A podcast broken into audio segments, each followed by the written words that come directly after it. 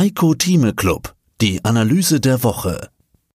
Den vollständigen Beitrag hören Sie als Clubmitglied heiko-thieme.club. Heiko Thieme, globaler Anlagestratege. Die Börsen im Niedergang, so fühlt sich zumindest ein bisschen an. Aber auf der anderen Seite reichen ja auch kleine positive Meldungen und die Anleger kommen zurück in den Markt, so wie gestern. Heute kamen dann wieder schwächere Meldungen von Konjunkturseite und es geht gleich wieder deutlich abwärts. Ganz schwierig einzuschätzen, was da los ist, aber zum Glück gibt es ja den Heiko Thieme Club. Herr Thieme, wie ist gerade die Lage? Die Lage ist sehr verwirrend, das muss man sagen, denn wir sind jetzt in einer sehr kritischen Phase angekommen. Es wurde ja gerade gesagt, gestern hatten wir am Nachmittag eine Twitter-Nachricht von Donald Trump, die ausreichte, um den DAX von einem Unterschreiten der 200-Tageslinie wieder zu befreien und dann in Minutenschnelle über 200 Punkte zuzulegen, auch in den USA war das plus über zwei Prozent und die Twitter-Nachricht war, die Strafzölle gegenüber China, die für September geplant waren, von Gütern in Höhe von 300 Milliarden mit 10 Prozent zu belasten, würde auf den Dezember verschoben werden. Begründung, man wolle den amerikanischen Verbraucher nicht um sein Weihnachtsgeschäft bringen. Und das Wichtige ist hier der letzte Satz. Zum ersten Mal erkennt indirekt die Trump-Regierung an, dass die Strafzölle den amerikanischen Verbraucher treffen und nicht die Chinesen, wie er immer behauptet. Und auch seine Mitarbeiter sagen ja, es betrifft China und nicht den amerikanischen Verbraucher. Es ist der amerikanische Verbraucher, der diese Strafzölle zahlt. Und gerade bei dem wichtigen Weihnachtsgeschäft hätte das spürbare Auswirkungen gehabt, auch auf die Stimmung der Amerikaner.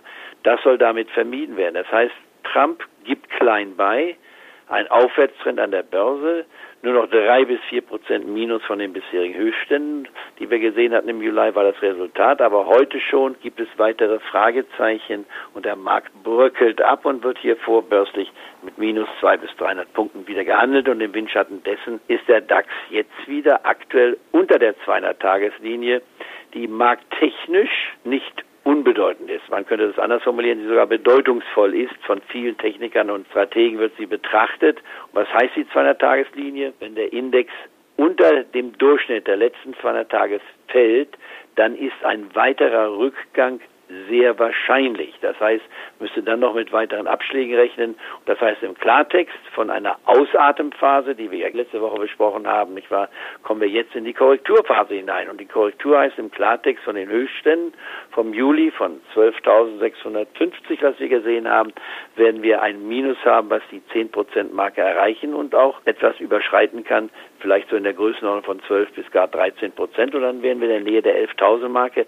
Etwas, was ich vor drei, vier Wochen noch für nicht sehr wahrscheinlich gehalten hätte, bestenfalls mit 30 äh, Prozent beziffert hätte. Und ich habe in den letzten Tagen immer wieder gesagt, dass jetzt hier auf meiner Tageshotline auch diese Wahrscheinlichkeit über 50 Prozent liegt und das werden wir in den nächsten Tagen leider, wenn man so will, auch sehen. Und dann kommt eine nicht unbeachtliche Schwitzphase hinzu, wo ist das Tiefsniveau erreicht, was macht man da in seiner Strategie. Und das werden wir jetzt in den nächsten Minuten auch besprechen müssen. Ja, gute Frage. Tiefstniveau. Was gäbe es denn überhaupt für Gründe, dass da irgendwann demnächst mal ein Boden erreicht sein sollte? Die Gründe, dass die Kurse fallen, die sind ja klar. Wir haben eine Vielzahl. Ich will sie gar nicht alle nennen. Vielleicht mal nur die aktuellsten schwächer werdende Konjunkturdaten, schlechte Quartalszahlen, Massenentlassungen bei vielen Firmen, gerade in Deutschland, Sparprogramme, Regierungskrisen. Da kommt auch dauernd noch was Neues hinzu. Jetzt noch Argentinien neben Italien. Brexit ist noch nicht erledigt und so weiter. Deutschland jetzt offiziell in der Rezession. Region auch mal erwähnenswert.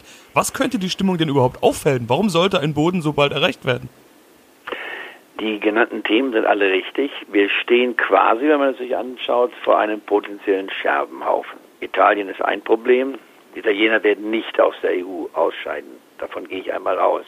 Täten sie es, wäre es eine katastrophale Entwicklung, nicht nur für Italien, sondern auch ein schwerer Schlag für Europa. Die Brexit-Frage steht weiter im Raum.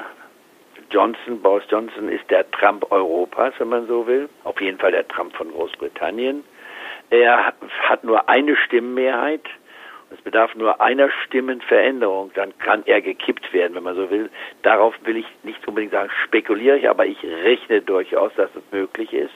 Und ich glaube nach wie vor, dass der Brexit nicht sich in dieser Form abspielt, wie er allgemein diskutiert wird, weil es, wie gesagt, ein Selbstmord, ein politischer und wirtschaftlicher Selbstmord von England selbst ist. Und warum will sich ein Land bewusst arm machen?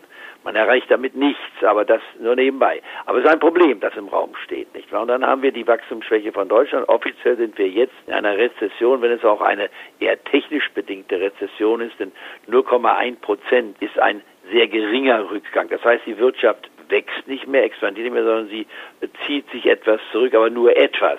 Deswegen würde ich jetzt nicht zu sehr dramatisieren, aber es hat zumindest psychologisch einen Effekt, und zwar einen negativen Effekt. Jetzt wird angesprochen Massenentlassung. Es gibt Entlassungen, aber wir haben nach wie vor eine sehr hohe Beschäftigung in Deutschland, die wir haben. Das heißt, wir können uns die gelegentlichen Entlassungen leisten, weil sie noch nicht flächendeckend sind.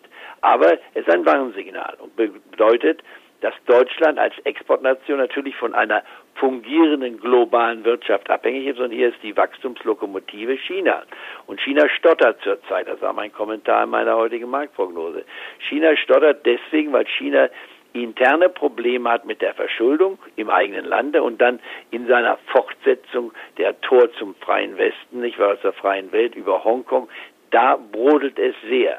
Was dort passiert, ist sehr schwer aus unserer Perspektive heraus voll nachzuempfinden, denn man muss ja Mehr dazu gibt's im Heiko Thieme Club. Heiko-Thieme.club.